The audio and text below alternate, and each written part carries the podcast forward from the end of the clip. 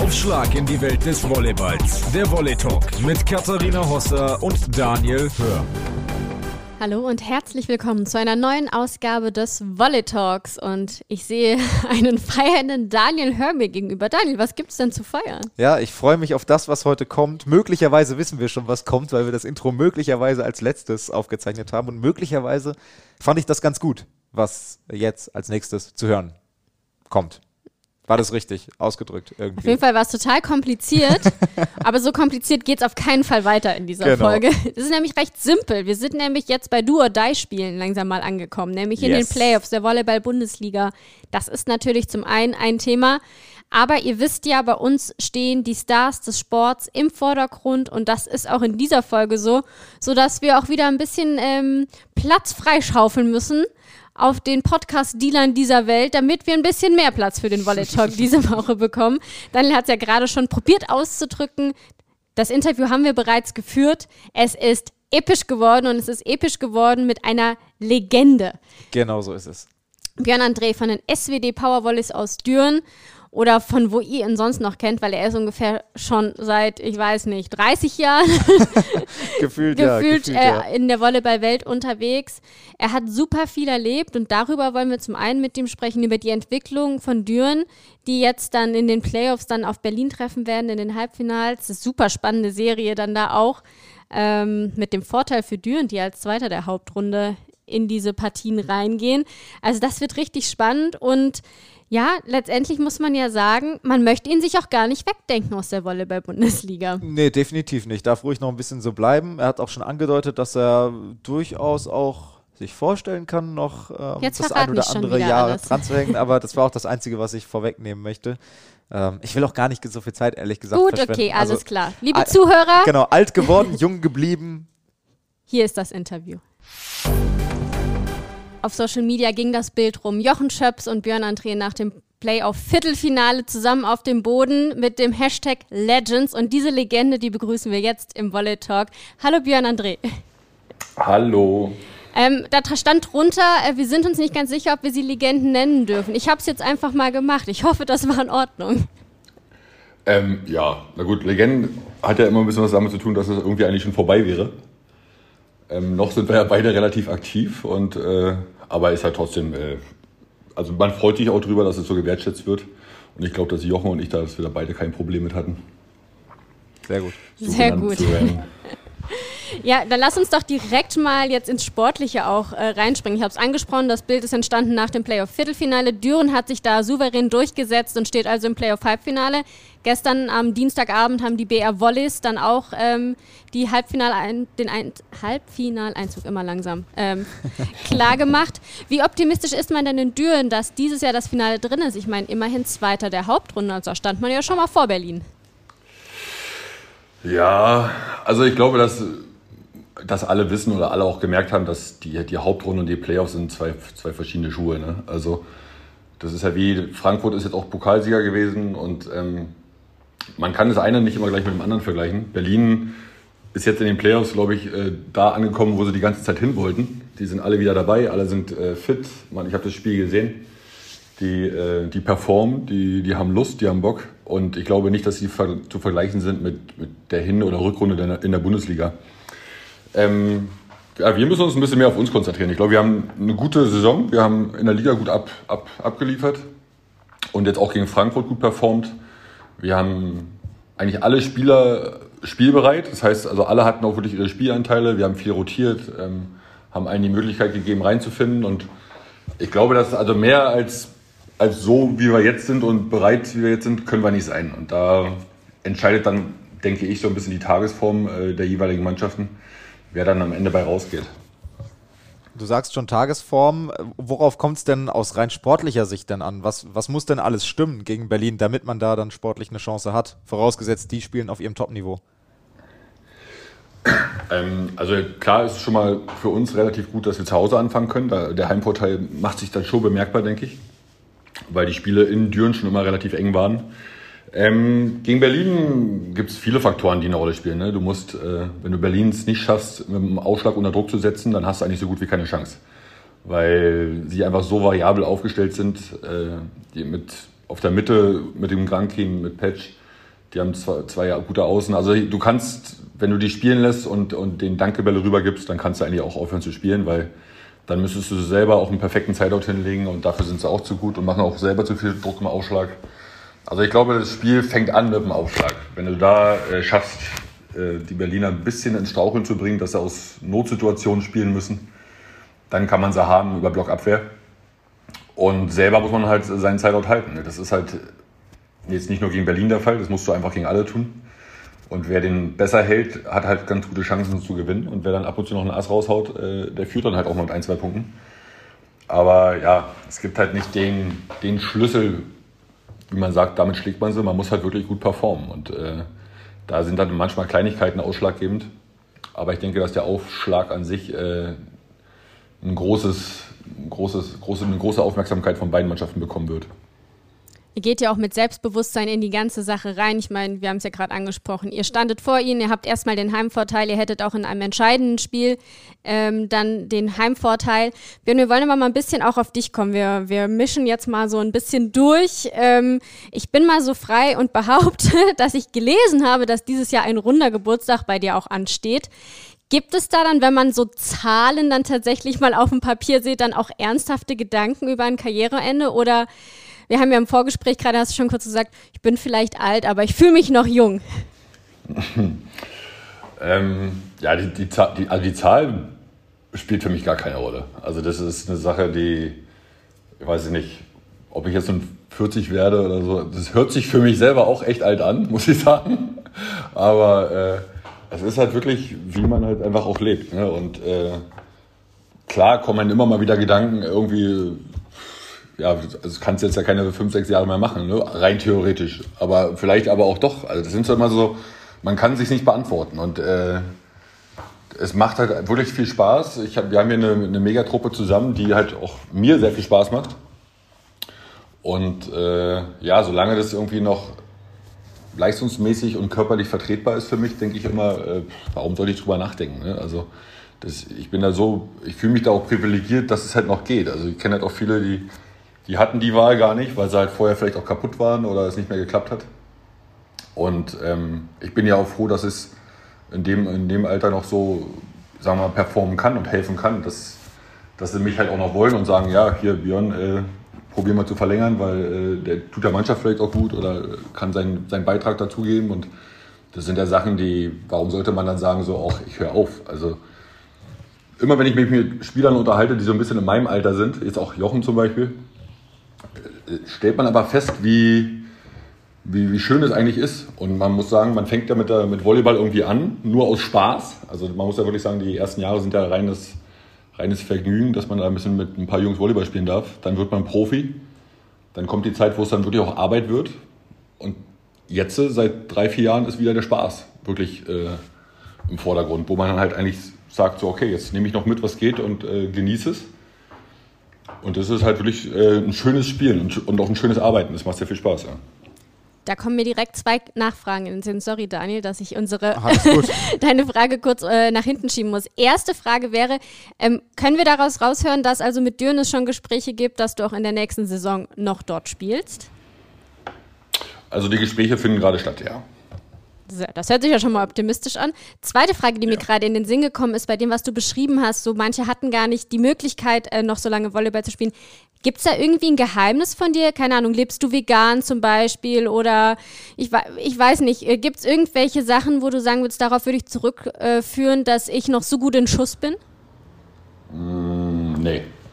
Also ganz ehrlich, ähm, das, das, ist, glaube ich, ein Mix zwischen Glück, äh, seinen Körper kennen. Ähm, ich war nie groß verletzt, also nie doll verletzt. Toi, toi, toi. Und äh, ja, das darf auch gern so bleiben. Dazu kommt einfach, dass ich halt, ja, ich, also auch jetzt ernährungsmäßig, wir haben jetzt hier auch bei uns ja so ein paar, äh, die das so ein bisschen mit vegan und sowas. Also ich, ich ernähre mich sehr abwechslungsreich. Ich esse alles, ich trinke alles. Ich bin auch keiner, der jetzt äh, zum Bier nach dem Spiel Nein sagt. Oder also das sind halt so Sachen, die ich weiß, dass die neue Generation da sehr viel professioneller aufgestellt ist, zum Beispiel als ich früher. Das gab es ja früher alles gar nicht. Also da kam jetzt keiner mit, ihr ist jetzt nur noch äh, vegan oder sowas, weil der Trend kam ja erst später. Und trotzdem funktioniert es. Also ich glaube, da muss jeder so seinen Weg finden irgendwie. Und bei mir war es einfach wirklich so, dass ich sage, ähm, ja, ein bisschen Glück und einfach immer viel Spaß dabei. Und einfach auch wissen, äh, was einem selber gut tut. Also im Alter musst du natürlich, veränderst du dich halt schon in der Hinsicht, dass du halt ein bisschen, sagen wir intensiver arbeitest. Also die meisten sagen ja immer so, na, machst du weniger. Und äh, das wird irgendwie gar nicht weniger, weil eigentlich machst du teilweise ein bisschen mehr weil du halt einfach weißt, wo deine Baustellen sind, wo du halt dran schrauben musst, damit es halt einfach so bleibt. Und äh, als junger Spieler bin ich halt mit 20 oder 22 in die Halle gegangen und habe dann in der kalten mir einen Meterball spielen lassen und habe den gegen die Hallendecke geschrotet. Und heute äh, gehe ich halt 40 Minuten vorher in die Halle und mache ein bisschen Bauchrücken und, und dehne mich ein bisschen. Also das sind halt so die Sachen, man, man trainiert halt sehr viel bewusster und findet halt auch andere Wege. Also ich habe jetzt auch das Glück, dass ich jetzt sagen wir mal, technisch äh, vielleicht ganz gut aufgestellt bin. Ich habe einen relativ schnellen Arm, dass es mir jetzt nicht so wehtut, dass ich jetzt vielleicht nicht mehr so hoch springe wie mit 25. Das kann ich ganz gut kompensieren, denke ich. Also machen, sagen wir auch gute Gene gibt es da. Das ist das ja, Geheimnis. Absolut. Also ich, ich, denke, die guten Gene kommen von meiner Mama. Da wird jetzt mein Vater richtig ausrasten. Sehr gut. Er soll ja auch ein bisschen Davon Spaß dann bitte auf Social Media ein Video, wenn er den Podcast hört. ja. ja, nee, klar, gute Gene ist auch. Und viel Sonne. Ich sage immer viel Sonne. Das ist immer wichtig. Das stimmt. Man hat das Gefühl, Björn André ist immer sehr gut gebräunt. ja, ich, also wenn die Sonne da ist, bin ich ganz schnell draußen auf jeden Fall. Tobi Brandt ist dagegen so ein kleines Weißbrot. ja, ja der wurde auch in den letzten zwei Spielen immer weißer während des Spiels. Ich habe auch gesagt, ich muss ihn ab und zu mal ins Gesicht reiben, ein bisschen, damit da ein bisschen Farbe reinkommt. ja, jetzt driftet es mir jetzt zu sehr ab. Jetzt müssen wir langsam mal okay, wieder zurück zum seriösen Talk. Nein. Ähm, Thema rausgehen ist ein ganz gutes. Das ähm, hast du gedacht, kannst du nicht machen in Russland, deshalb wolltest du nie dorthin wechseln, um mal eine ganz komische Überleitung hier zu finden. Ähm, hast gesagt, eigentlich Russland war für dich in der Karriere nie so ein Thema und dann hast du ein Angebot bekommen aus Kemerovo damals, 2010 bist dann nach Russland gegangen, bist fünf Jahre da geblieben. Ist es auch so, dass man in der Volleyballkarriere auch mal regelmäßig neu denken muss, aus der Komfortzone rauszukommen, um sich zu entwickeln? Musst du auf jeden Fall. Also wer, wer im Volleyball wirklich den Weg einschlagen möchte, Profi-Volleyballer zu werden und damit äh, Geld zu verdienen und wirklich vielleicht Ziele hat wie die Olympischen Spiele, der muss ausbrechen. Also ich, man muss auch ein bisschen geschubst werden. Also das ist halt für einen jungen Spieler halt auch schwierig. Ne? Also ich war damals in Friedrichshafen, als ich geschubst wurde von meinem Trainer, das war von Svea Mokulescu, der dann gesagt hat, so äh, noch ein Jahr Bundesliga geht halt nicht mehr, Björn. Und äh, weil es einfach der Entwicklung schadet. Ne? Also wenn du überlegst, wenn du jetzt zwei, drei Jahre in einem Verein bleibst, der gleiche Trainer, das gleiche Umfeld, die gleichen Spieler, irgendwann kommt der Schritt, wo dann, wo man halt so ein bisschen, man gibt nicht mehr ganz 100 Prozent, wie als wenn man jetzt zum neuen Verein wechseln würde oder in ein neues Land gehen würde wo man sich halt jedes Mal neu beweisen muss. Ne? Also man geht halt immer wieder hin und startet irgendwie von Null. Man hat zwar diesen Bonus, weil man wurde ja eingekauft, also sie wissen, was du kannst, aber trotzdem gehst du da in, in einen neuen Verein rein und willst erstmal zeigen, alles klar, jetzt musst du halt wieder Vollgas geben und dir deine Position erstmal wieder erarbeiten. Und Russland war so eine Sache, ja, wie ich schon gesagt habe, ne? also es gibt erstmal, gab es für mich jetzt nichts, was mich da groß hingezogen hätte. Also nie im Leben hätte ich gedacht, dass ich äh, mich in Russland wohlfühlen könnte. Und klar hat das Geld gelockt zu der Zeit. Das war ein gutes Angebot und dann meinten halt auch alle, klar, ist im Moment die, beste Liga gewesen. Also die haben halt in der Champions League alles verhauen und sind ja dann auch Olympiasieger geworden und, und dann dachte ich so, komm, die Chance ist halt auch wirklich, die bekommt halt auch nicht jeder, ne? Das mit zwei Ausländern pro Team machst es, probierst es einfach und äh, spielst ein Jahr in Russland und dann kannst du ja immer wieder woanders, kannst du noch woanders hingehen. Und dann hat sich da eine Liebe entwickelt mit der man einfach nicht, nicht rechnet. Das muss man dann einfach auch so sagen. Ich bin da hingekommen, äh, eher skeptisch eingestellt und muss wirklich sagen, die haben mich halt auch wirklich überzeugt. Äh, es war einfach wirklich schön. Also du wirst da halt wirklich behandelt wie, weiß nicht, einer von ihnen, wenn nicht sogar noch besser teilweise. Und anders hätte ich da auch keine fünf Jahre gespielt. Ne? Also es ist jetzt auch nicht alles, alles leicht und schön. Du hast halt Auswärtsfahrten, wo du halt fast anderthalb Tage unterwegs bist. Du hast eigentlich bei jedem Auswärtsspiel Jetlag.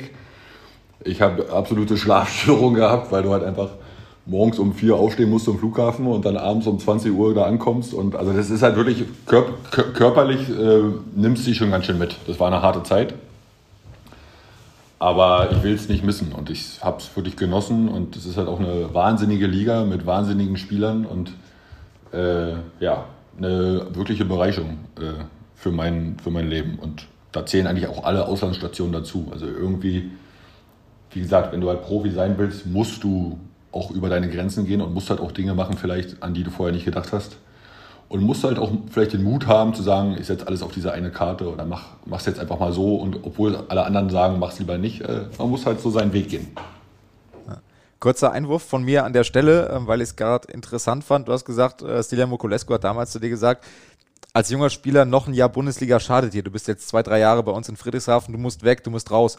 Heißt das, Björn André steht am Ende der Saison in Düren und sagt, Tobi Brandt, weg mit dir, Ivan Batanov, weg ins Ausland, ähm, geht mal alle? Also wenn ich Trainer von den Jungs wäre, also klar, bei Stilo war halt, halt die, die Intention halt auch, er war Nationaltrainer. Ne? Also er wusste halt auch, dass er davon profitieren will, dass, dass die Spieler besser werden, weil das unser großes Ziel von allen war ja, waren die Olympischen Spiele dann ist, sind das natürlich so zwei Aspekte, die eine Rolle spielen. Wenn ich jetzt Trainer von so einem Jungen wäre, würde ich natürlich probieren, ihn zu halten, ist ja klar, weil er einfach ein Talent ist. Als Mitspieler und als erfahrener Kumpel und würde ich sagen, nach zwei, drei Jahren verzieh dich. also das ist und, und, und da geht es aber bei mir dann auch dahin, es bringt halt auch nichts, dann äh, jetzt von, weiß ich nicht, wenn jetzt drei, vier Jahre Bundesliga spielst und in Düren und dann spielst du jetzt Halbfinale zweimal und hast sie etabliert und dann wechselst du halt dann nach, weiß ich nicht, Lüneburg oder Berlin. Das ist halt immer noch die Bundesliga. Ne? Also die, die Jungs müssen halt schaffen, dann auf einem Bein vielleicht auch einfach ins Ausland zu wechseln. Und das ist halt so, das ist halt nicht immer leicht. Gerade in der jetzigen Zeit mit Corona ist es noch ein bisschen schwieriger alles. Aber es ist schon noch was anderes. Ne? Also dieser, dieser Heimscheißer, sage ich mal, Heimscheißer-Vorteil, den man als Deutscher in der Bundesliga hat, der ist einfach da. Und ob ich jetzt in der Bundesliga einen Verein wechsle oder, oder nur zehn Meter weiter ziehe, das ist halt irgendwie noch nicht ganz weg für mich. Ne? Und wenn man aber dann sagt, okay, ich wechsle jetzt äh, nach Italien oder nach Frankreich, dann weiß man halt wirklich, da steht man alleine da. Ne? Da wird man auch anders behandelt, da wird man, man hat einen anderen Stellenwert, man ist da, man wird da als Profi gesehen und nicht als Tobias Brandt zum Beispiel, sondern da bist du halt einfach ein Spieler, der der was kann, der was abliefern muss. Und wenn du es nicht ablieferst, dann kriegst du halt auch einen Arsch voll. Ne? Also das ist halt, ich habe auch in Italien wurde, wurden uns halt auch drei Monate die Gehälter eingefroren, als es nicht so lief. Und dann hieß es, äh, Geld kommt, wenn ihr wieder gut spielt.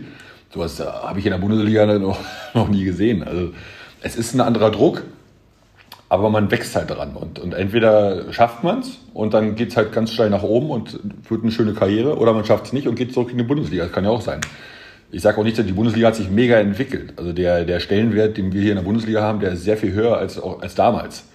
Die Liga ist sehr viel ausgeglichener. Du siehst immer mehr gute Ausländer, auch gerade wenn man sich jetzt Berlin anguckt. Die sind ja äh, eine Adresse, das gab es ja früher noch gar nicht. Da waren ja viel mehr Deutsche noch im Spiel.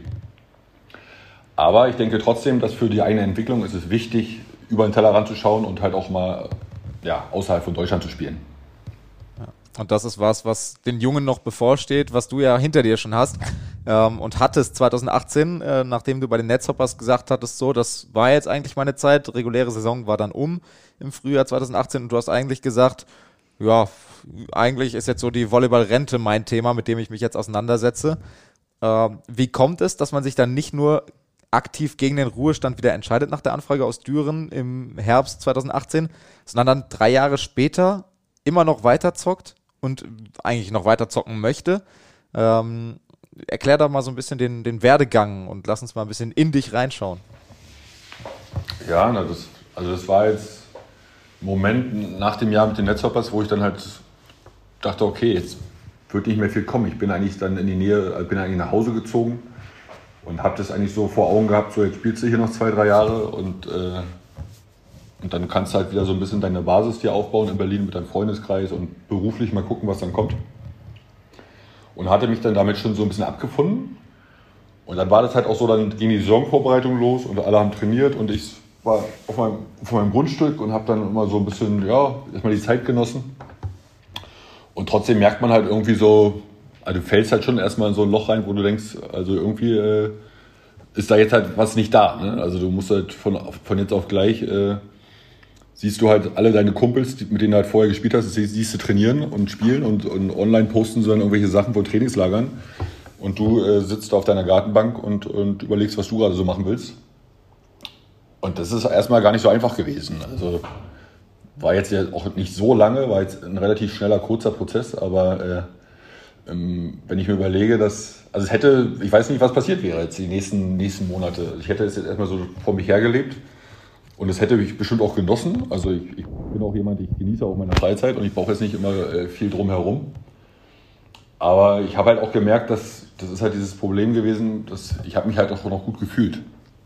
Und wenn du dann Leute spielen siehst und denkst, aber eigentlich könntest du da mitspielen, dann äh, fragst du dich dann irgendwann auch so, na, warum machst du das eigentlich nicht? Ne? Und äh, ja, die Fragen kamen dann einfach nur so, habe ich dann aber irgendwie beiseite geschoben.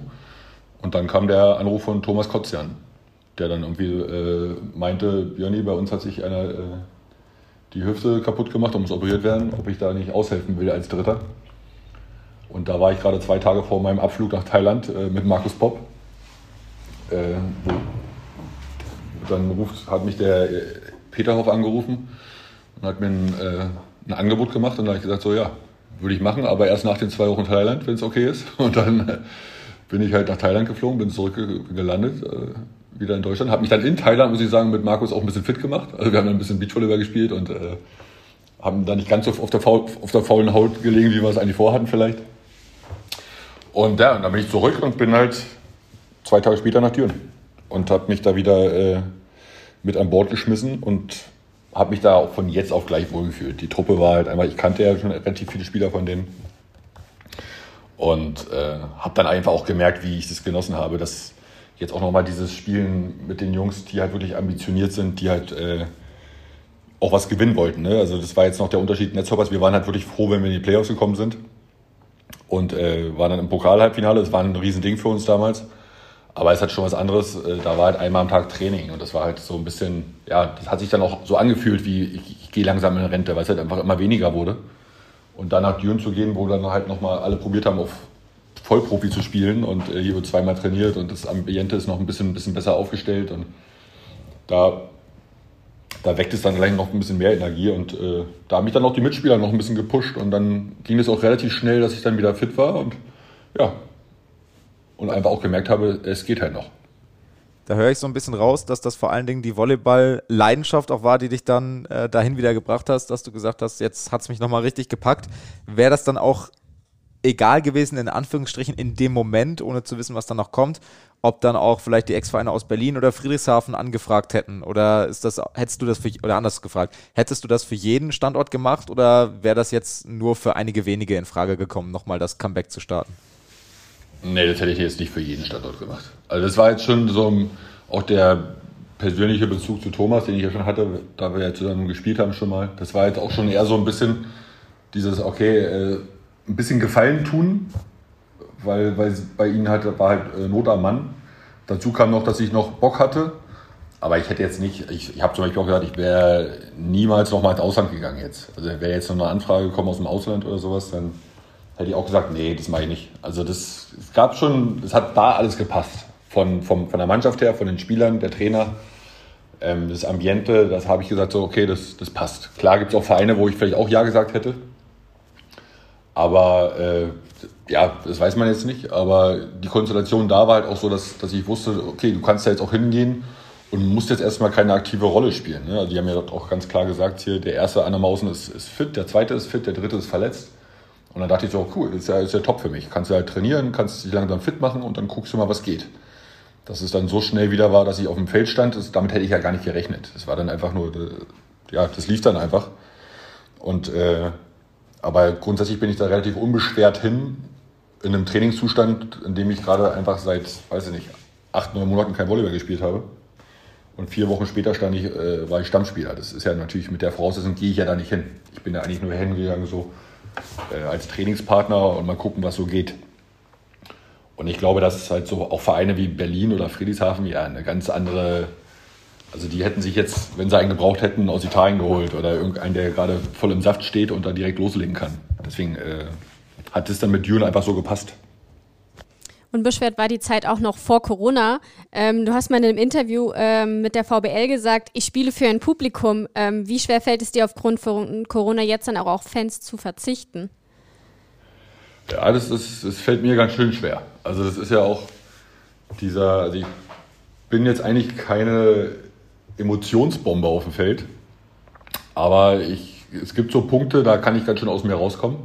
Und dafür brauche ich eigentlich auch die Zuschauer. Also ich spiele auch gerne mit dem Publikum, einfach auch, weil ich mich halt auch gerne zum Publikum freue und gerade nach guten Aktionen, wenn dann alles aus dem rausplatzt, also die, die pushen einen halt schon extrem. Ne? Und ich merke es halt gerade so, wenn die Spiele immer anfangen, so die ersten fünf Minuten, das ist mal so ein ganz leises sich gegenseitig beschnuppern als, als Gegner auch.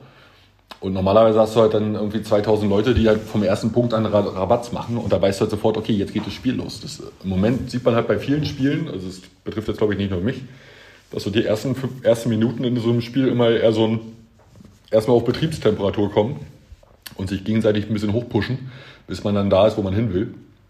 Und das ist schon ein großer Unterschied. Also äh, ich würde mich freuen, das nochmal erleben zu dürfen mit Zuschauern. Äh, man sieht, hat es auch beim Pokalfinale gesehen, der Sport lebt von Zuschauern. Ne? Also gerade der Profisport. Ich habe ja dann auch gesagt, also sonst könnten wir halt auch Freizeitvolleyball spielen, äh, 6 gegen 6 uns in der Halle treffen und ein bisschen gegeneinander plinkeln. Das ist halt nicht das Gleiche. Ne? Wir leben halt davon, äh, dass da Leute auch Spaß dran haben, uns zuzugucken. Wir machen es ja auch für Leute. Deswegen ist es ja Profisport. Das ist ja, wir sind ja eine, eine Bühne, wir sind ja ein Produkt. Wir, äh, nicht umsonst kommen da Sponsoren rein. Die kommen ja, weil uns Leute sehen und, und wir halt was abliefern, was die Leute sehen wollen und, und die Leute, die dann kommen, pushen uns ja auch zur Höchstleistung. Also es ist gar nicht so einfach, das äh, so ganz ohne irgendwie über so eine ganze Saison hinzukriegen. Ich denke, das haben wir gut gemacht, weil wir halt sehr laute Spieler haben und sehr emotionale Spieler. Aber es ist wirklich, äh, ich finde, härtere Arbeit. Also das denkt man gar nicht.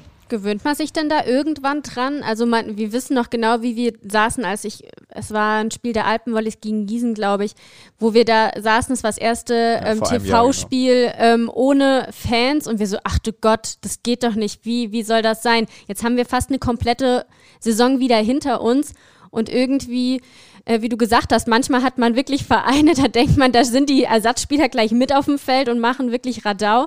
Ähm, wie ist es für euch Spieler? Habt ihr euch da tatsächlich dran gewöhnt oder war das Thema bei euch, dass ihr von euch aus mehr machen müsst? Oder ja, wie, wie ist, seid ihr da rangegangen dann auch im Laufe der Saison? Also wir haben auf jeden Fall ganz klar gesagt, dass es sehr viel wichtiger ist, dass, äh, dass die Leute von der Bank ein bisschen mehr Feuer geben. Ne? Also das war wirklich eine Sache, wo wir meinten, wir haben uns draußen unsere eigenen Klatschpappen äh, gebastelt, die wir sonst die Fans in der Hand haben.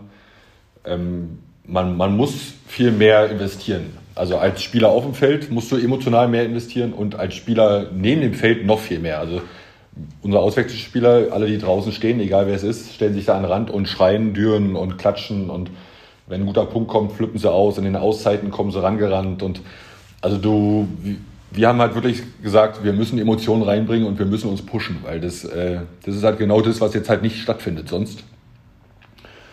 Und dran gewöhnen, ey, das weiß ich nicht. Also das, ich will mich da auch nicht dran gewöhnen. Das ist so eine Sache, das, das fängt schon damit an, dass man am Spieltag zur Halle kommt und normalerweise siehst du da Leute vor der Halle und normalerweise gehst du rein und sagst ein Hallo und dann kommst du schon so ein bisschen mit so einem Kribbeln in die Halle, wenn da schon tausend Leute drinnen sitzen und, und jetzt gehst du da rein äh, und denkst dir, alles klar, zehn Leute, klatscht ab, kannst jeden mit dem Namen benennen irgendwie und äh, den, den Gegner darfst du kaum, kaum drücken oder anfassen oder mit ihm reden. Es ist halt schon sehr steril, verständlicherweise, aber es ist halt wirklich so, dass, wovon es, was es für mich halt so ausmacht, ist ja auch dieses Interagieren mit Gegner, Zuschauern. Das, das ist halt ein, das große Ganze.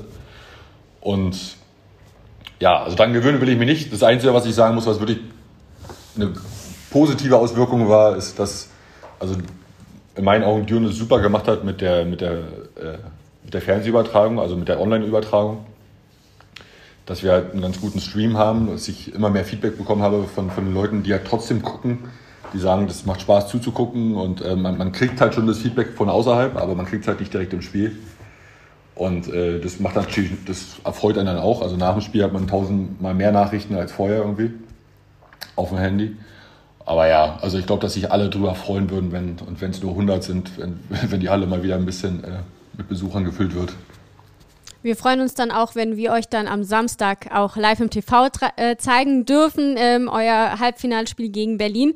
Ich habe noch eine Sache gefunden, da habe ich mich sofort an meine Kindheit erinnert gefühlt, auf deiner auf deinem Profil sozusagen auf der Homepage der Power Volleys. Er steht bei deinem Lebensmotto Hakuna Matata. Ich habe Daniel versprochen, ich werde das Lied jetzt nicht singen. Ähm, es, es, heißt, die Sorgen bleiben äh, immer fern. Äh, da haben wir uns gefragt, hattest du aber in deiner Volleyballkarriere vielleicht doch auch mal so Momente oder Sorgen, gerade auch wenn man vielleicht im Ausland ist, wo man vielleicht ähm, ja sich dann auch mal denkt, boah, warum mache ich das alles? Ja klar, also ich glaube, dass, dass keiner durch seine Karriere durchgeht und sich nicht mal die Frage stellt, so, oh Gott, ey, nee, wofür, wofür das Ganze, ne? Ähm, die Tage gab es, also die sind wirklich sehr, sehr selten. Und die sind meistens behaftet mit irgendwas, dass gerade irgendwas schief läuft. Also ich, ich hatte ein Jahr in Padova, das war ganz lustig. Da habe ich mit Robert Kromm und Christian Pampel in einer Mannschaft zusammengespielt. Und äh, wir hatten Trainer Mauro Beruto, ich nenne ihn jetzt einfach mal. Und ich glaube, wir haben acht Spiele in Serie äh, verloren. Und der Trainer hatte so die Eigenart, der hat auch keinen gegrüßt, der kam in die Halle rein. Also es war richtig schlechte Stimmung. Ne? Also war wirklich so, dass du sagst, es hat einfach gar keinen Spaß gemacht. Es war wirklich äh, kein Spaß zu verlieren und dann auch noch schlechte Stimmung und dann auch noch, wo du dann sagst so, ey, hör doch einfach damit auf oder fahr doch nach Hause oder weiß ich nicht. Und äh, die Momente gibt's. Ne? Also es, das ist ja auch im Sport, es können halt auch einfach nicht alle gewinnen. Das ist eine Sache, das, daran muss man sich irgendwie auch gewöhnen. Und es gibt halt auch Zeiten, wo es bei dir selber nicht läuft oder wo dir was wehtut. Oder wenn ich jetzt morgens mal wach werde und denke mir so, oh Gott, jetzt habe ich äh, früh um neun irgendwie Krafttraining und kann mich eigentlich gar nicht bewegen, gerade weil meine Fußgelenke noch gar nicht bereit sind, dann kommt immer mal so dieses, ey, wofür eigentlich, ne? Und dann gehst du aber hin und dann siehst du irgendwie die Jungs und dann äh, quälen sich da halt alle so ein bisschen durch. Und das ist dann halt auch schon wieder so ein schönes Miteinander, ne? dass man halt, man steht halt auch nicht alleine da. Also wenn man jetzt da irgendwie sein Tief durchmacht, also ich hatte immer meine Familie, Familie im Rücken, die dann auch äh, immer mal was aufgefangen haben und deine Mitspieler und dann kannst du halt dich aus jeder negativen oder aus jedem Strudel irgendwie hochziehen lassen mit oder jemand anders mit hochziehen. Und das ist halt das Schöne auch am Mannschaftssport und gerade am Volleyball, dass wir halt alle irgendwie doch relativ eng miteinander verbunden sind. Dass du stehst halt nicht alleine da. Ne? Und äh, dadurch, dass ich jetzt nie so böse, also hätte ich jetzt mich mit 35, hätte ich mir jetzt ein Kreuzband gerissen oder sowas, dann hätte ich gesagt, nee, komm, kein Bock mehr, dann hätte ich aufgehört. Aber wenn solange es nur diese Problematik ist, man ist mal müde oder man verliert oder man spielt mal schlecht, äh, ist alles noch im, im Reinen und da muss aber dann trotzdem auch jeder durch. Also es gibt immer Phasen, wo man mal sagt so, ah, hätte ich mal doch was anderes gelernt. ich, ich kann nicht beruhigen, das gibt es überall. Das gibt es überall in jedem ja. Beruf, in jeder Branche. Ähm, du hast gerade gesagt, wenn man dann die Jungs sieht, wenn man dann in Kontakt mit den Jungs ist, dann ist das auch schnell wieder vergessen. Ähm, da ist ein Thema, da haben wir auch mit Dirk Westphal gesprochen, auch einer der älteren Generationen, äh, der noch in der Volleyball-Bundesliga ja aktiv ist. Ähm, Thema Nationalmannschaft, Thema Olympische Spiele, das ist ja so ein großer Komplex, die Olympischen Spiele unheimlich schwer zu erreichen. Du hast es ja geschafft ähm, durch die Konkurrenz in Europa. Ähm, für dich war das ein absolutes Karriere-Highlight. 2016 ähm, warst du noch im Teamhotel bei der Mannschaft vor der Olympia-Qualifikation. Ähm, 2020, wie hast du damit gefiebert? Wie ist da dann noch der Kontakt zur Mannschaft? Ja, mitgefiebert immer. Ne? Also ich gerade, ich bin jetzt relativ eng befreundet noch mit, mit Georg Rosa. Und äh, das ist, wie gesagt, wenn die Nationalmannschaft spielt, das, das war für mich immer Privileg. Und äh, ich verfolge es auch immer noch. Also wenn ich jetzt sehe, da ist jetzt irgendein Spiel oder äh, irgendein Turnier in der Nähe oder sie zeigen es im Fernsehen, würde ich immer gucken und würde immer dabei auch dieses Gefühl verspüren, okay, jetzt und ab. Ne? Also ob ich da jetzt noch persönlichen Kontakt habe oder nicht, das spielt dann fast gar keine Rolle. Weil das waren halt für mich so, es waren so viele Jahre, die ich Nationalmannschaft gespielt habe. Und wir waren so heiß darauf, irgendwie als erste Nationalmannschaft irgendwie dieses, als Vereinigtes Deutschland, diese Olympia-Quali zu schaffen, 2008 damals dass wir, äh, da, da, da setzt man alles, alles hinten an. Ne? Das ist halt so, man, man lebt halt wirklich dafür, die Saison geht vorbei, man hat drei Tage frei und geht sofort zur Nationalmannschaft und zieht es den ganzen Sommer durch, bis dann die Saison wieder losgeht. Und das machst du halt so lange, bis du es halt irgendwie endlich schaffst. Und ich habe, das, das tat mir im Herzen weh zu sehen, dass sie äh, so knapp die Quali nicht geschafft haben weil unser Sport einfach auch davon lebt. Ne? Also wenn wir, wir müssen es einfach schaffen, international oder wir müssen es mit der Nationalmannschaft schaffen, bei großen Turnieren dabei zu sein. Und da ist halt Olympia einfach das Größte, was es gibt. Und es gibt, klar, also alle sagen immer, es gibt dann den Push und das hilft dann allen. So, so ist es nicht, das haben wir gesehen.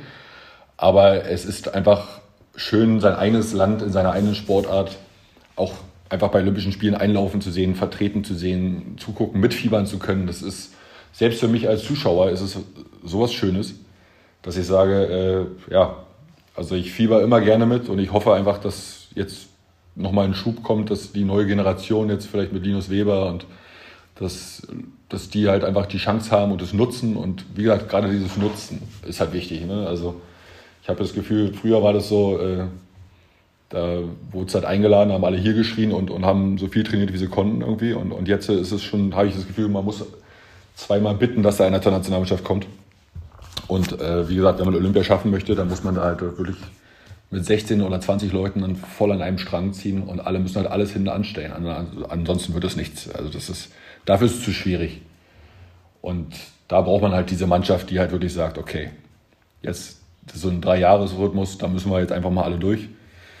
Und äh, wir haben einen guten Trainer, wir haben genug Talente. Man muss es einfach äh, ja, wirklich durchziehen. Und dann kann man immer noch auf die Fresse fliegen, aber dann hat man es wenigstens probiert.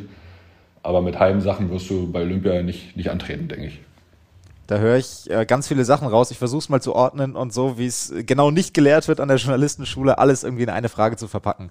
Also zum einen höre ich da so ein bisschen raus, dass du sagst, hat die Nationalmannschaft vielleicht ähm, auch an Attraktivität, vielleicht für Nachwuchsspieler verloren, in Anführungsstrichen, vielleicht auch im Zusammenhang damit, was du gesagt hast, es ist unheimlich wichtig für die Sportart, präsent zu sein bei Olympia. Also, dass, es, dass du siehst zum einen die persönlichen Tragödien eines Christian Fromm beispielsweise, der zweimal auch derjenige war, sowohl 2016 als auch 2020, der den letzten Ballkontakt hatte ähm, in der Partie und der eben kein positiver war, ähm, dass man da auch persönlich mitleidet. Also drei Themen. A, Attraktivität verloren. B, dass du die persönlichen Tragödien im Blick hast, aber auch vor allen Dingen den Sport als großen Ganzen im Blick hast. Kann man das so umreißen? Ja, also klar, also der, der Punkt ist ja auch, also gerade mit diesem, diese, dass Christian jetzt zweimal das, äh, den letzten Ball berührt hat, das passiert. Ne? Also wir, wir haben auch die ersten zwei Olympia-Qualis, die ich gespielt habe, habe ich auch nicht geschafft. Und äh, das, ist, das wird jetzt auch nicht einfach so von hier und gleich und das klappt sofort. Das ist, da leidet halt jeder mit und das ist halt auch frustrierend und es ist halt auch ein Prozess, den leben ja alle durch. Also nicht nur die Spieler, sondern der Trainer, die, die, Zuschauer, also alle sind ja mit dabei und alle hoffen jedes Mal in diesem einen Turnier, jetzt dieses Jahr, jetzt packen sie es wieder. Jetzt sind sie da und die haben die beste Mannschaft, die sie seit langem hatten und alle sind fit und, und dann, äh, wenn es dann klappt, dann rasten halt auch alle aus. Ne? Also da alle um dich rum.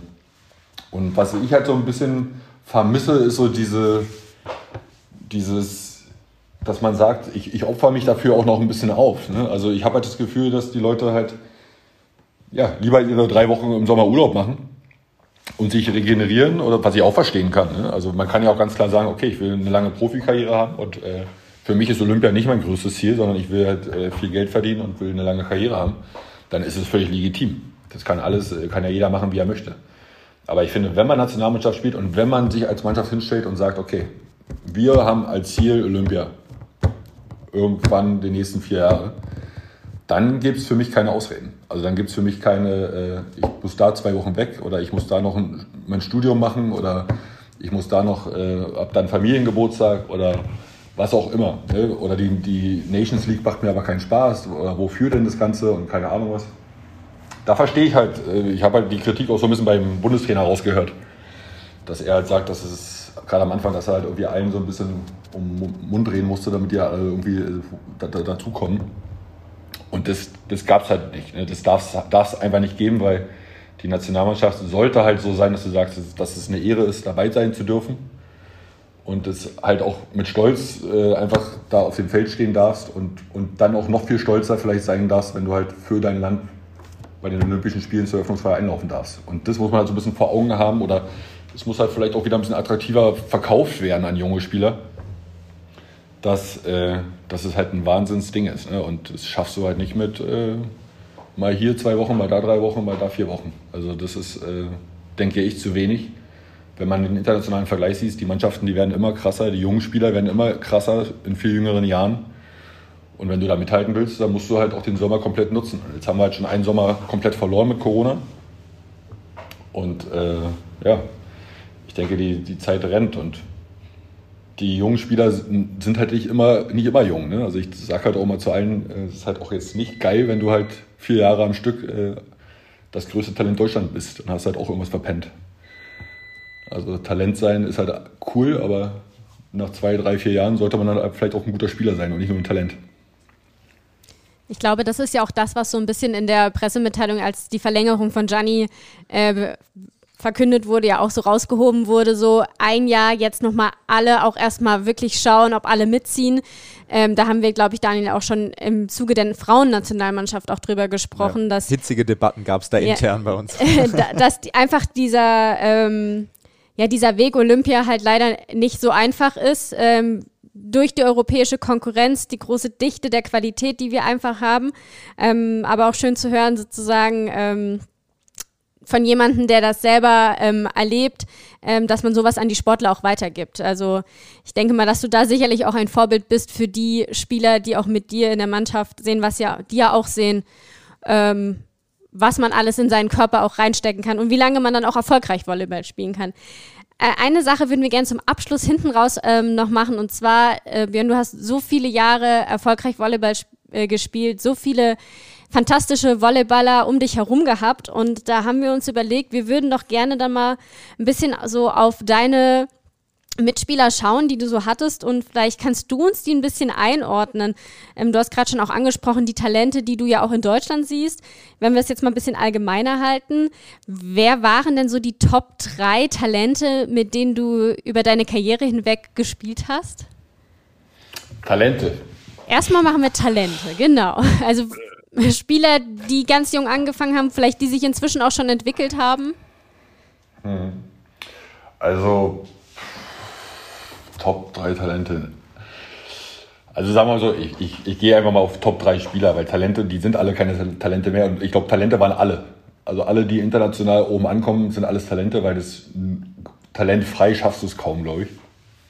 Ähm, es gab äh, einen Spieler, der mich sehr sehr beeinflusst hat. Das ist ganz lustig, der jetzt vielleicht nicht das größte Talent ist, aber einer der größten Arbeiter. Das war Bogdan Jalowiecki, in meinem, der war Kapitän in Friedrichshafen, als ich angefangen habe.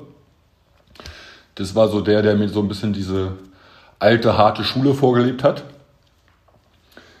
Ähm, danach bin ich nach Italien gewechselt und war in einem Verein mit Giba, dem Brasilianer.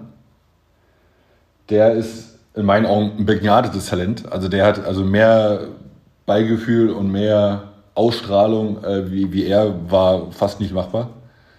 Der hat es geschafft, das schlecht zu spielen und trotzdem gut auszusehen auf dem Feld. Das ist eine Kunst, äh, das, das schafft wirklich kaum einer. ist auch eine Qualität. Ähm, das ist wirklich, ne, er schafft es halt wirklich, er bleibt halt einfach trotzdem auf dem Feld, weil er trotzdem seine Mitspieler besser macht mit seiner Aura. Ne? Das ist halt krass. Also das ist eine Sache, die, wo ich auch immer dachte, so Mensch, der, der, das hat er einfach drauf. Ne? Also wenn der gut spielt, dann ist er sowieso richtig gut. Und wenn er mal so einen gebrauchten Tag hat, dann war der immer noch gut genug, um seine Mitspieler ein Gefühl zu geben, so, aber er ist da. Ne? Das ist halt auch so eine Sache, das ist halt auch viel wert. Ja, dann Talente, also man muss wirklich sagen, also Jochen Schöps ist für mich ein Riesentalent gewesen immer. Begnade, Georg ist ein Riesentalent. Ähm, gab so viele Spieler, wo ich äh, auch im Nachhinein, wo ich jetzt sagen muss, äh, der immer als Talent galt, der echt lange gebraucht hat und jetzt ganz doll gut oben angekommen ist, ist Lukas Kamper. Den habe ich als äh, kleinen People, der hat sich echt noch schwer getan und hatte, hatte, hatte, hatte wirklich viele schwere Jahre, wo er auf der Bank gesessen hat. Und dann ist einmal der Knoten geplatzt und der Typ ist durchgestartet, äh, wo ich dachte, so krass, also da, da hat man schon fast nicht mehr dran geglaubt. Und auf einmal, bupp, war er einer der besten Zuspieler bei der Weltmeisterschaft. Ne? Das ist schon dann auch beeindruckend gewesen. Also deswegen, wir haben wirklich viele gute, auch wirklich viele gute deutsche Talente. Also wenn ich jetzt auch in dem Jahr Linus Weber sehe, den keiner auf dem Schirm hatte, wo ich dachte, so krass, äh, seinen Schritt nach Italien habe ich so ein bisschen äh, kritisch beäugt, weil ich auch dachte, das war viel zu, viel zu früh. Und dann kommt er jetzt aber hier in die Liga und präsentiert sich hier und denkt so, alles klar, nächstes Jahr bist du bitte hoffentlich wieder weg, sage ich, weil der ist wirklich der ist wirklich so gut und der kann auch so, so viel besser werden. Also das sind halt, ja, es ist halt wirklich viel Material da, viel Potenzial da. Und ja, ich hoffe einfach, dass die Jungs äh, dies, äh, was mir auch so ein bisschen fehlt, sage ich auch immer, sind so die Leute, du brauchst halt auch Trainer und Leute um dich rum, die so doll an dich glauben und dich auch ein bisschen schubsen. Ne? Also du kannst nicht erwarten, dass ein 20-Jähriger sagt, ich, ich verstehe alles und ich treffe die richtigen Entscheidungen. Das ist halt heutzutage mit diesen Spielervermittlern und es, es reden so viele auf dich ein und alle denken so ein bisschen an ihr eigenes Wohl. Mir fehlen so ein bisschen die Leute, die halt wirklich sagen so, also wenn ein Trainer zu dir sagt, der, du trainierst bei ihm und der sagt, ey, du musst weg, du musst ins Ausland, dann ist das was, wo ich sage, der schneidet sich damit ins eigene Fleisch. Ne? Der, der verletzt mehr oder weniger sein eigenes Team damit. Aber das ist was, wo ich sage, das ist halt, dem, sowas glaubt man ihm einfach. Ne? Also wenn das einer macht, dann weißt du, okay, äh, der glaubt an dich und dann machst du es vielleicht auch eher, als wenn, er, wenn du alle hast, die sagen, mach mal das, mach mal das, lieber nicht. Also es, es fehlen mir so ein bisschen die Leute, die halt auch diese Visionäre, die sagen so, ich sehe das in dir, du kannst es schaffen, mach es. Punkt aus. Es ist auch ein schmaler Grad, auf dem man wandert wahrscheinlich. Gibt es vielleicht auch einen Spieler, der sich ähm, so entwickelt hat, wie du es gar nicht erwartet hättest, also der dir vielleicht begegnet ist, das größte Talent vielleicht, was du jemals gesehen hast, wobei du auch gesagt hast, Talent ist sowieso schwierig zu definieren, weil man das eh braucht, oder andersrum einer, wo du gedacht hattest, okay, der könnte ein guter Spieler vielleicht in der Bundesliga werden, der jetzt äh, eine, eine, eine Weltklasse-Karriere hingelegt hat, also wo man was ganz Unerwartetes vielleicht gesehen hat. Naja, das ist wieder, da, da, also da ist ja Lukas Kamper schon ganz gut mit drin. Also da hätte ich nicht mehr gedacht, dass es so eine krasse Karriere wird aber der hat sich da echt durchgeboxt. Dann guck dir Christian Fromm an. Also der hat äh, jahrelang in der Bundesliga gehockt und äh, teilweise auf der Bank gesessen und dann wieder ein bisschen gespielt und wo man auch so dachte, so naja, irgendwie, er ist ein tierisches Talent, den kenne ich glaube ich seit er 13 ist und habe mit dem schon Weihnachtsturnier gespielt, weil wir den gleichen Jugendtrainer damals hatten und äh, war immer ein Riesentalent und hat aber irgendwie auch nie so richtig das weiß ich auch nicht, den Fokus gesetzt gehabt auf das Richtige. Und dann wechselt er ins Ausland und auf einmal geht der, wird der Schalter umgelegt und auf einmal ist er top. Ne? Also ich glaube, das ist, das, das, das ist halt das, was ich meine. Ne? Dass man halt bei vielen sieht, äh, in der Bundesliga spielen sie irgendwie so mit oder ein bisschen, oh, mal hier, mal da. Und der richtige Schalter wird dann manchmal erst umgelegt, wenn man diesen Schritt sich traut, ins Ausland zu gehen vielleicht. Ne? Das ist halt, und da gibt es wirklich viele Beispiele, wo ich sage, du, wäre ich in der Bundesliga geblieben, dann wäre ich wahrscheinlich äh, immer noch einfach ein guter Bundesligaspieler, aber ich hätte mich niemals so entwickeln können. Das geht gar nicht. Also das, du brauchst diesen, diese Einflüsse von, von außen, andere Traditionen, andere Spielweisen, andere Länder, andere Sitten, sagt man ja nicht umsonst. Das, das, das bildet deinen Charakter, das bildet dich als Menschen, als Sportler und das gehört einfach dazu. Und wenn du immer in, wenn ich jetzt 20 Jahre in Düren spiele, dann weiß ich halt, wie Düren funktioniert und ich weiß, wie ich in der Bundesliga spiele, aber das war es dann auch. Ne? Also das ist halt äh, relativ klein gehalten und äh, der Kosmos und ich denke, denke ich, ja, einfach raus und äh, es gibt halt auch immer Spieler, die dann vielleicht sagen, okay, es ist nichts für mich, aber ich denke immer, probieren sollte man es auf jeden Fall. Und einer, der dann auch als Trainer gesagt hat, ähm, du hast es ja schon erwähnt, ähm, geht ins Ausland, entwickelt euch da und auch das zu dir gesagt hat, war ja Stelian Mokulescu. Wir haben jetzt die Spieler so ein bisschen abgearbeitet. War Stelian Mokulescu nicht nur eine prägende Figur für dich, sondern vielleicht auch der größte Trainer, mit dem du jemals zusammengearbeitet hast? Ja, würde ich schon sagen. Also der, erstmal war es der Trainer, mit dem ich am längsten zusammengearbeitet habe. Und dann war es halt auch genau die Zeit, die für mich halt auch prägend war. Ne? Der hat mich genommen, da war ich so 17, 18. Und äh, da da habe ich halt, da machst du halt, da entscheidet sich halt alles. Da entscheidet sich, wirst du jetzt Volleyballer oder wirst du Profi? Also das ist halt noch ein Unterschied.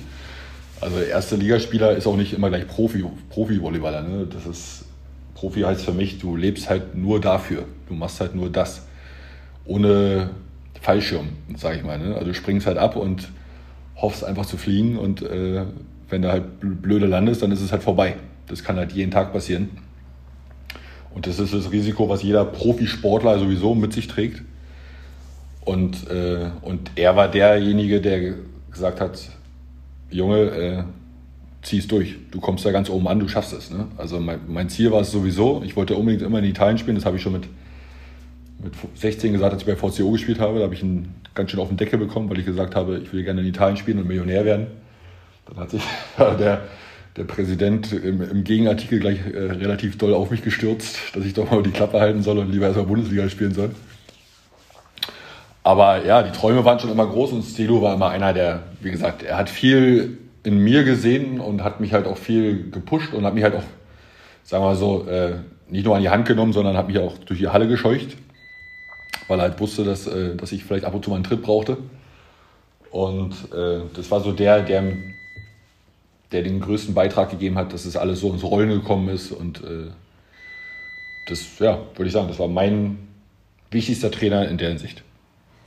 Ich weiß nicht, ob das man, man nicht fragen darf oder ich, ich verpack's vielleicht ein bisschen anders. Du hast gesagt, Träume, Millionär und Italien. Konntest du hinter beides ein Häkchen machen oder muss man da leider mit Volleyball Abstriche machen?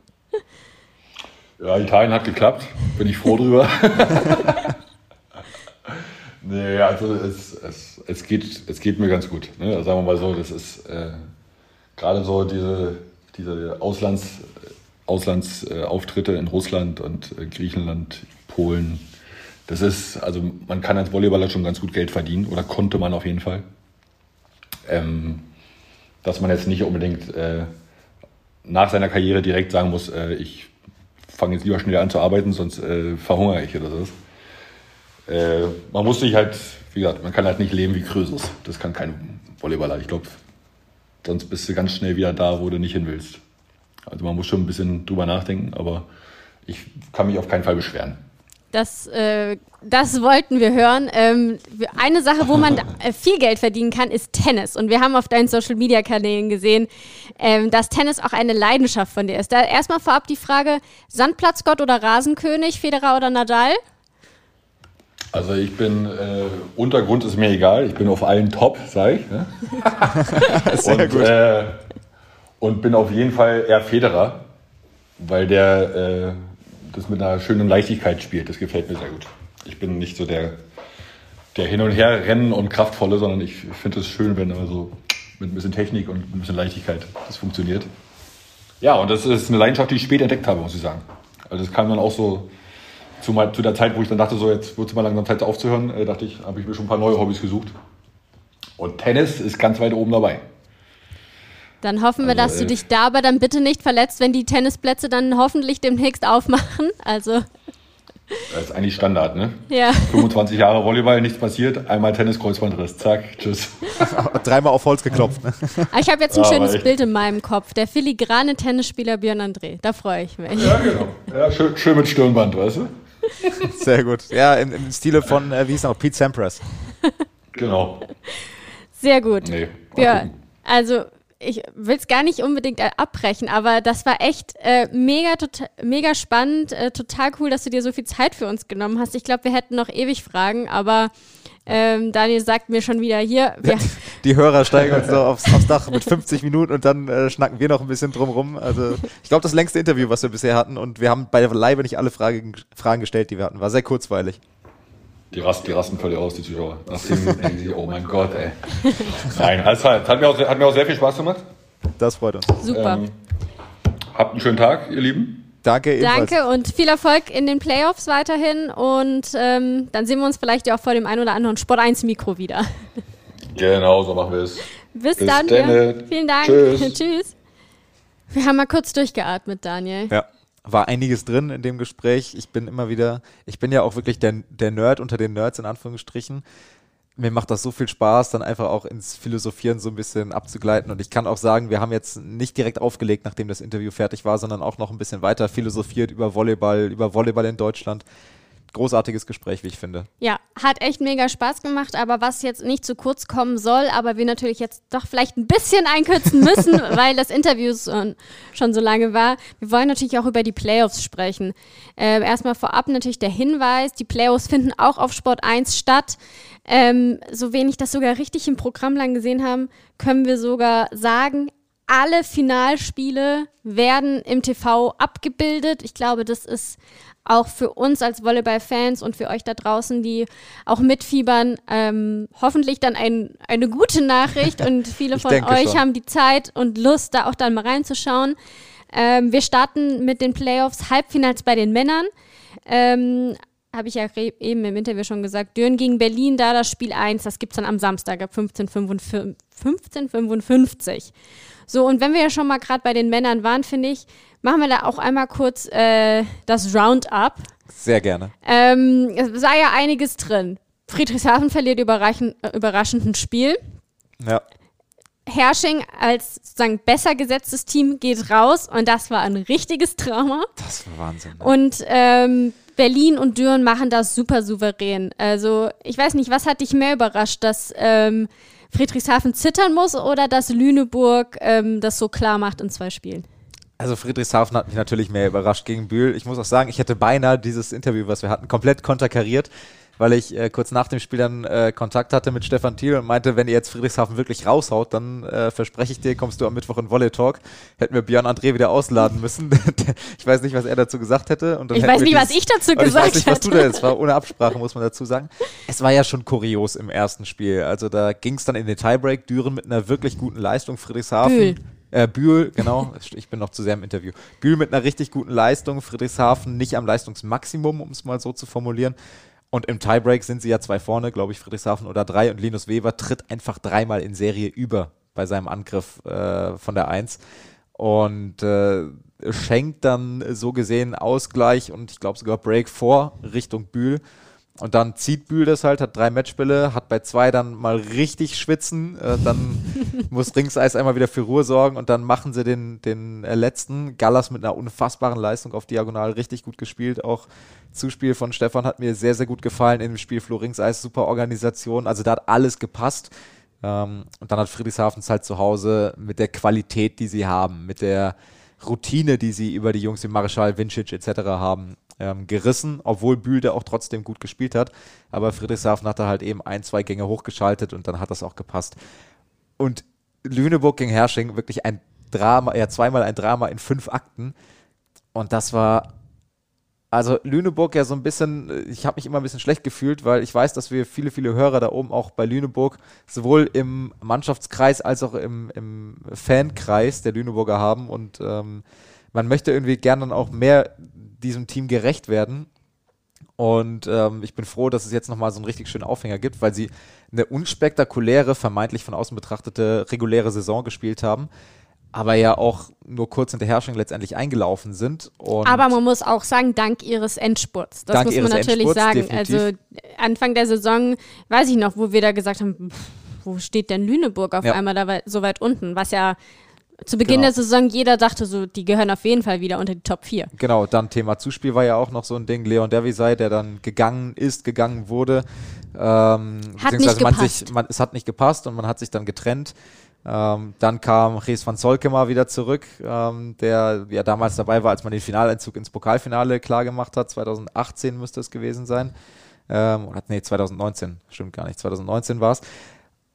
Also, und dann hat man, finde ich, in den Spielen gegen Hersching gesehen, wie wichtig eine gute Mitte ist. Und ich bin so ein Freund davon, ähm, zu, immer wieder auch die Wichtigkeit von Mittelblockern und Mittelblockerinnen hervorzuheben, weil ohne funktioniert es einfach nicht. Die sind essentiell für das in der Volleyball-Bundesliga ja so wichtige Blockfeldabwehrspiel, weil die, die Volleyball-Bundesliga eine ist, die lebt davon. Jeder Trainer, mit dem ich vor Spielen telefoniere, sagt, wir müssen gut aufschlagen, damit wir unsere Blockfeldabwehr aufziehen können. Jeder, egal welche Mannschaft. Björn André, was Björn ist André. der Schlüssel genau, gegen genau. Berlin? Es ist also natürlich, es ist auch kein Volleyball-Bundesliga-spezifisches Ding, es ist auch ein Volleyball-spezifisches Ding. Und da hat der Mittelblocker so eine essentielle Verantwortung, A, schnell zu sein, B, das Spiel lesen zu können und C, auch eine Waffe im Angriff wiederum zu sein. Und mit Michael Schlien und Flo Krage die beiden haben richtig gut gespielt in beiden Spielen. Ähm, Flo Krage zu Recht auch MVP geworden, dann im, im zweiten Spiel in Hersching. Und das hat dann auch so ein bisschen den Unterschied gemacht. Hersching hatte nicht den besten Tag, äh, Jori Manta auf Außen nicht in der Topform. Jalen Penrose unfassbar gespielt, haut dann den letzten Ball unglücklich in den Block, auch bitter. Tim Peter hat auch nicht seinen besten Tag erwischt. Dann muss Jonas Kaminski, der variabel dort einsetzbar ist, aber eigentlich als Diagonal unterwegs ist, muss dann rein. Es hat nicht so gepasst bei Herrsching, wie sie sich vorgestellt haben, aber Riesenkompliment auch nach Lüneburg. Und es kann sein, dass wir in Lüneburg tatsächlich Halbfinale spielen sie ja in der CU Arena meines Wissens. Du Darf meldest ich ganz, dich schon? Ja, ich will ganz kurz eine okay. Sache, die du gerade angesprochen hast, kurz einwerfen, weil mir das so aus dem Interview mit Tobi Krieg hängen geblieben ist, ja. als es um die Ausländerregelung ging. Und er so meinte, ja, für Mittelblocker wie mich ist das halt so schwierig. Und deswegen, ja. das Pokalfinale hat es auch gezeigt, da wurden zwei Mittelblocker auch MVPs. Und ich finde es jetzt gerade so schön, dass du es halt nochmal ja. rauskommen, weil das ist wirklich so was, was mir hängen geblieben ist. Das sieht immer spektakulär aus, wenn Mittelblocker ähm, angreifen und Blocks sowieso. Also ja. ich finde es wirklich äh, schön, dass du das nochmal rausgehoben hast, dass wir teilweise das zu wenig würdigen, wie wichtig sie auch so für die Umsetzungen sind, einfach für den Überraschungsmoment auch zu sorgen. Weil wer hat den in dem Spiel? Gut, der Zuspieler, wenn er ihn dahin spielt, aber Klar. meistens dann die Punkte durch die Mittelblocker. Und deswegen, das wollte ich noch ganz kurz ja. einwerfen. Ja, und super wichtig auch mit ihren Aufwegen, wenn sie den Ball nicht bekommen, müssen sie ja trotzdem den Gegner Hat mich immer verwirrt. Ja. Hat, in meiner kleinen äh, Rheinhessen-Liga hat mich das schon verwirrt, weil ich so dachte, wo läuft die hin? Wo läuft die hin? Muss ich jetzt genau, mitlaufen? Genau. genau, da muss man immer aufpassen. ähm, also deshalb, also total wichtige Rolle. Ich kann natürlich verstehen, äh, ein guter Außen, Diagonal, die sind natürlich, die tragen mehr Spiellast im Endeffekt und deshalb bekommen sie dann bei dieser Ausländerregelung den Vorzug, aber Mittelblocker nicht zu unterschätzen, wie wichtig die sind. Und ähm, ohne dass äh, Stefan äh, Hübner hat gesagt, das ist eigentlich für mich kein Fokus mit den Mittelblockern. Aber äh, von außen betrachtet, vielleicht auch ohne das Hintergrundwissen, ähm, könnte man schon denken, man merkt schon, dass da ein Mittelblocker am, am Ruder ist bei der SVG. Und ähm, freut mich sehr für die Lüneburger. Generell eine super sympathische Mannschaft, auch, auch Richie P. Müller auf Diagonal. Das ist einfach ein Typ. Das, also wir hatten es ja auch mit, äh, mit Typen äh, immer wieder beim Volleyball, dass wir da mehr von haben wollen. Richie P. Müller, das ist einer. Kommt auf die Liste. Kommt auf die Liste, definitiv. Ähm, und ja, ich freue mich, sympathische, ich hätte es beiden total gegönnt, weil wir auch gesagt haben, Herrsching eigentlich so ein bisschen auch, haben wir gesagt, die Gewinner haben jetzt ganz unglücklich, sind ja, im BVV-Pokal-Halbfinale ja, Pokal-Halbfinale jetzt. Ganz bitter Viertelfinale, groß aufgefahren noch. Clemens Wickler war in der Halle als Co-Kommentator, also haben alles versucht und ist jetzt auch eine bittere Geschichte für die. Was ich mich noch gefragt hatte, ich habe so nebenbei geguckt ähm, und ähm, zweimal ist es mir aufgefallen, beim ersten Spiel und beim zweiten Spiel auch, so viel Aufregung. Ähm, Tille, ich weiß nicht, äh, weißt du, was da war? Also mir ist es irgendwie nur so, dieser wütende Stimmt. äh, Ferdi, der am Netz ja. ähm, äh, zieht. Das ist so mir also als Bild im Kopf geblieben irgendwie. Äh, war das Verzweiflung über die eigene Leistung, über das Ausscheiden? Also ist da wirklich was vorgefallen? Hast du das irgendwie stärker verfolgt? Das war einfach nur so, ich habe, wie gesagt, das nur so im Augenblick gesagt, puh, was macht er da? Ja, also im, im zweiten Spiel war es auf jeden Fall, war man nicht ganz happy mit der Schiedsrichterleistung.